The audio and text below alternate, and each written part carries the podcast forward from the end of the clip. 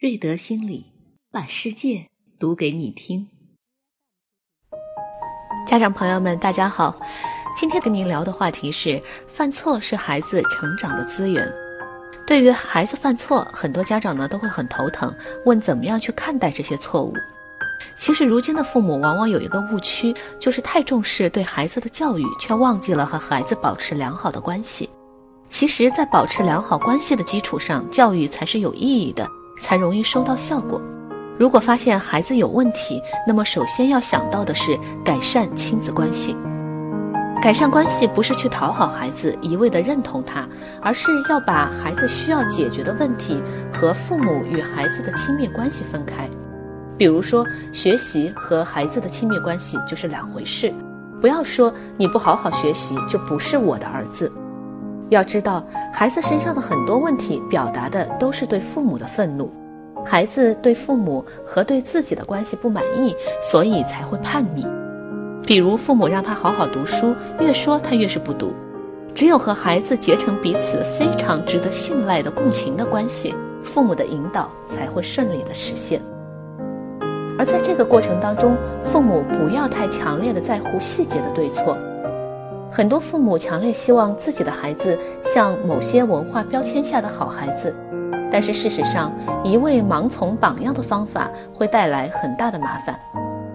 很多生活上的细节观念没有绝对的对错之分，不要在孩子很小的时候就灌输给他这样的观念，那就是世界上只有一种东西是对的，其他的都是错的，否则孩子长大之后会非常的痛苦。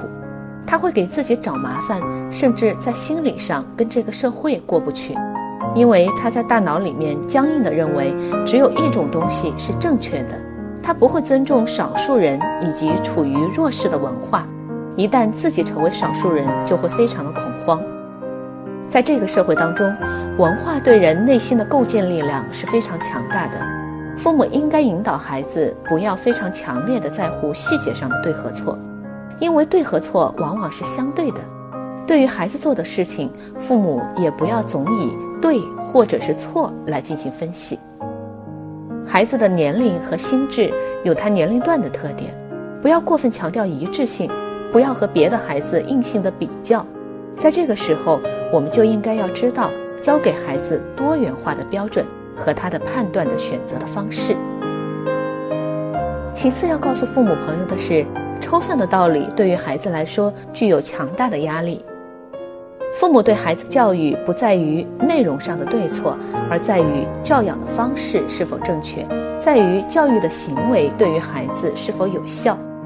有些父母教育起孩子来可谓是天衣无缝、头头是道，可是孩子就是不买账；而有些父母呢，对于孩子没有讲什么道理，甚至根本就不讲道理，可是孩子就是很相信他们。关键就在于父母是在把情放在第一位，还是把理放在第一位。家庭是一个讲情的地方，而不是一个讲理的地方。所以说，如果你跟孩子的感情连接特别的好，那么孩子就会听你的。特别是对于青春叛逆期的孩子而言，讲情比讲理要有用的多。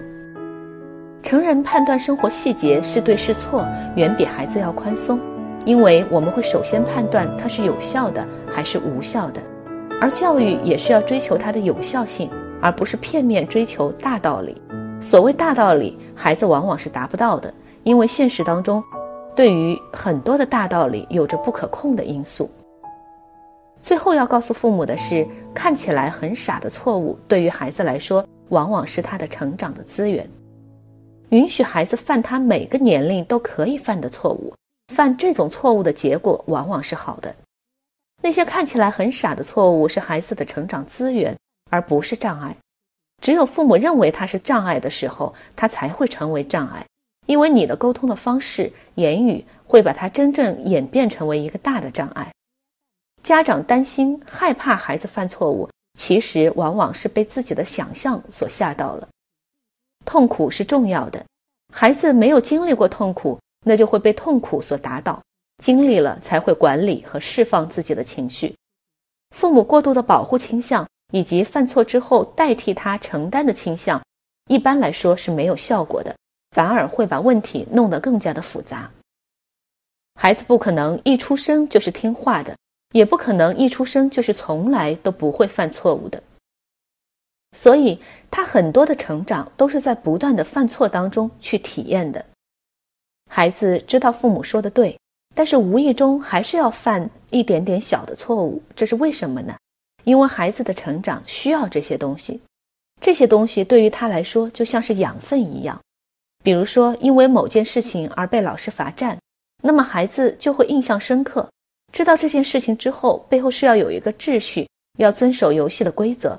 不遵守就会受到惩罚，这个经验是非常重要的。最后要告诉父母的是，孩子的沉默不一定就是对父母的对抗。其实很多时候，父母更多的是在表达自己的态度。